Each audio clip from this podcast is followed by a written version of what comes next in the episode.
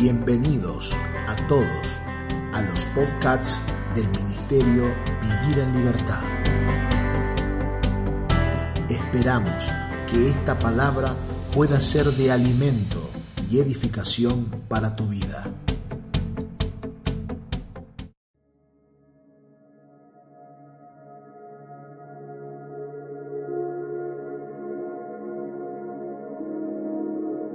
Saludos a toda la familia de la fe.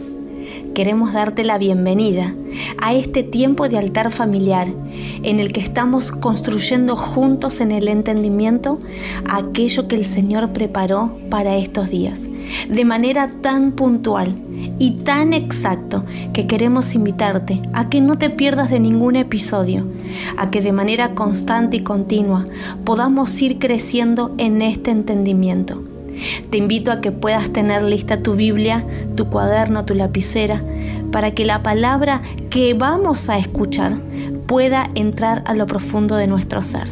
La serie que estamos tratando en este momento es Los frutos, el llamado y nuestro sacerdocio.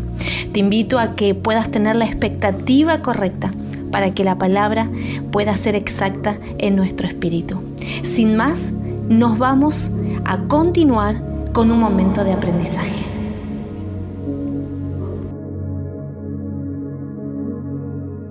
Saludos a toda la familia de la fe y bienvenidos a nuestro episodio número 94 de nuestro altar familiar, este tiempo de construcción en el entendimiento.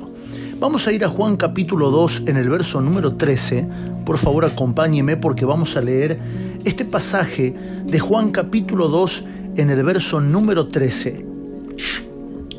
Dice, estaba cerca la Pascua de los judíos y subió Jesús a Jerusalén y halló en el templo a los que vendían bueyes, ovejas y palomas y a los cambistas allí sentados y haciendo un azote de cuerdas echó fuera del templo a todos y a las ovejas y los bueyes y esparció las monedas de los cambistas y volcó las mesas y dijo a los que vendían palomas, quitad de aquí esto y no hagáis de la casa de mi padre casa de mercado. Entonces se acordaron sus discípulos que está escrito, el celo de tu casa me consume. Y los judíos respondieron y le dijeron, ¿qué señal nos muestras ya que haces esto? Respondió Jesús y les dijo, destruid este templo y en tres días lo levantaré. Dijeron luego los judíos, en cuarenta y seis años fue edificado este templo y tú en tres días lo levantarás. Mas él hablaba del templo de su cuerpo. Por tanto, cuando resucitó de entre los muertos, sus discípulos se acordaron que había dicho esto y creyeron la escritura y la palabra que Jesús había dicho. Qué gloriosa palabra. Siempre hemos puesto el foco en cuando Jesús echó a los cambistas, a los que vendían bueyes, ovejas, palomas y que impedían la entrada de que todos tuvieran acceso a aquel templo que en aquel momento era, eh, en aquel tiempo era lo único que los acercaba a Dios. Entonces Jesús enojado porque detenían y comerciaban, volcó las mesas e hizo todo esto que acabamos de leer en Juan capítulo 2. Y siempre hemos puesto el foco en esto y aún lo hemos usado para no tener kiosco para vender golosinas en la iglesia y decir no, porque la casa de Dios no debe ser cueva de ladrones. Sin embargo, el foco aquí está puesto no solo en lo que él hizo con los cambistas, sino en la palabra que dijo que era lo más importante de Jesús no solo sus acciones, sino la palabra cuando él dijo, destruyan este templo y en tres días lo levantaré. Claro, ellos se preguntaban cómo era posible hacer algo en tres días que tomó 40 años construirlo como el templo. Pero, que dice el verso 21, más él hablaba del templo de su cuerpo. Claro, no estaba hablando del templo de Salomón, sino del templo de su cuerpo. Y estos tres días no es Viernes Santo, Sábado Santo, Domingo Santo, no. Tres días puntuales tiene que ver con el diseño de la cruz. Cuando Jesús habla del número tres, nos está hablando de lo que ocurrió en la cruz, la muerte, la sepultura y la resurrección.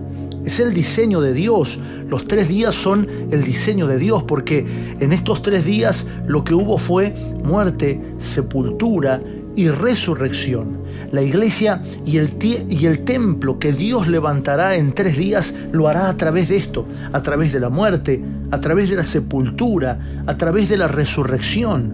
Por eso es que Cristo oficia en un santuario no hecho de manos. Y ese es el santuario que somos nosotros cuando fuimos redimidos por su sangre. Y este tabernáculo es el que es levantado en tres días. Si nosotros queremos convertirnos en ese tabernáculo donde Cristo oficia, necesitamos experimentar estos tres días. Estos tres días que son muerte, que son sepultura, resurrección. Por eso es que el tabernáculo de Moisés también tenía tres áreas o tres lugares específicos. El atrio, el lugar santo y el lugar santísimo. El atrio era el lugar de muerte. ¿Recuerdan? Era el lugar donde se sacrificaban en los altares de bronce, llevaban los animales.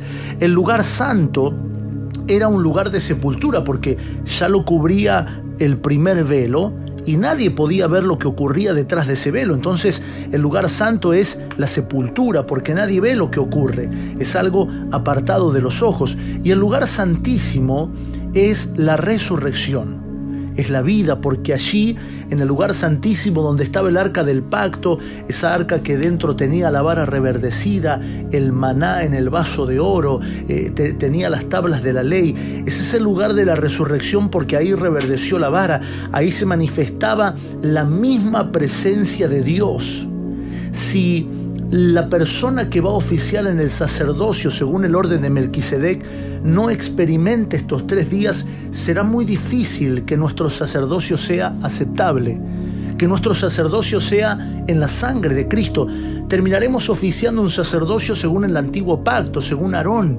Por eso durante tanto tiempo eh, eh, se pululó entre nosotros creencias acerca de el linaje y no del orden de Melquisedec que es según Cristo. Por eso durante tanto tiempo fuimos como ayornando el sacerdocio entre lo judío y entre lo latinoamericano. Bueno, no, no podemos usar una, no podemos usar una Torah porque no somos judíos, no puedo usar un talí, no puedo usar el, el, el efod, no puedo usar el gorro que usan los judíos, pero más o menos lo vamos llevando por ahí, nos poníamos, orábamos con el manto. A mí me pasó, yo he pasado todas esas épocas y cómo nosotros ayornábamos el sacerdocio Mm, parte hebreo, parte argentino, y era como que no nos sentíamos realizados. Es más, algunos más radicales dijeron, no, nos vamos a hacer hebreo, vamos a hablar hebreo, y ahí empezaron con los términos hebreos porque pensábamos que de eso se trataba el diseño de Dios. Pero el diseño de Dios es en esta palabra que Jesús dijo,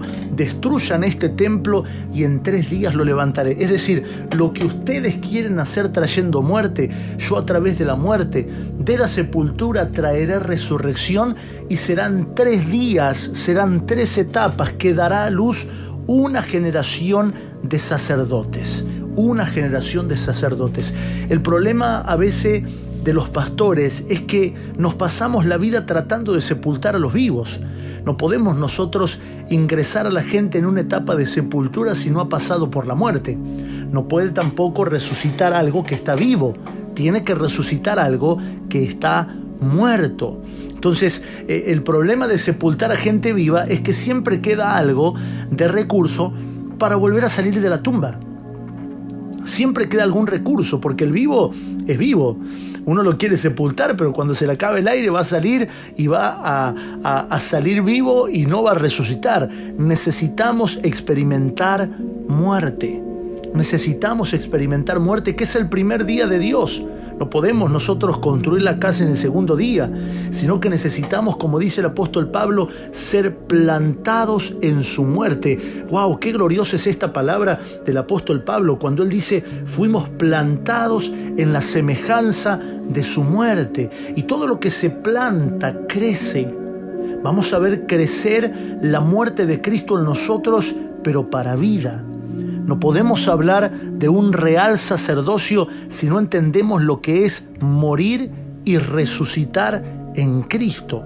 Por eso cuando los apóstoles hablaban del bautismo de Cristo, no estaban hablando de otra cosa que no sea de la muerte.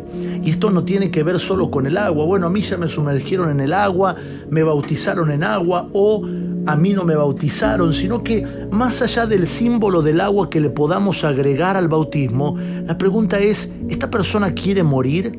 ¿Se ha entregado a Dios para morir a sí mismo y vivir para Cristo?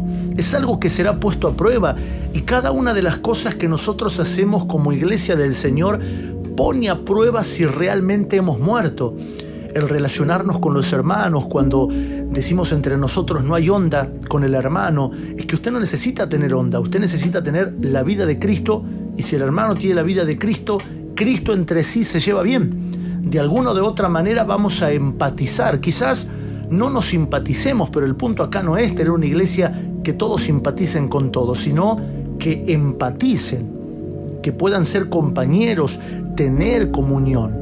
Por eso es que cuando una persona no, no muere en Cristo, entonces constantemente hay cosas que no vamos a querer hacer y será muy difícil ejercer un sacerdocio estando vivo.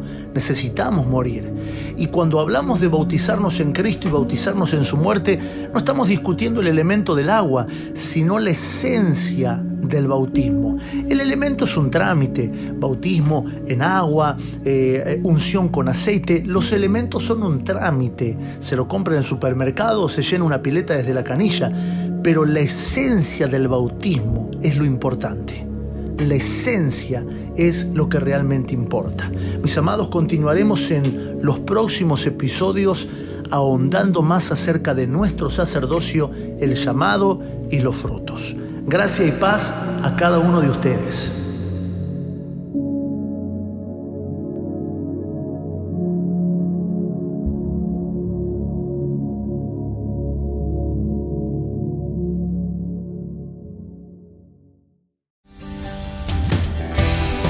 Gracias por habernos acompañado a este tiempo de alimento y comunión. Te invitamos a que sigas conectado a nuestras redes sociales.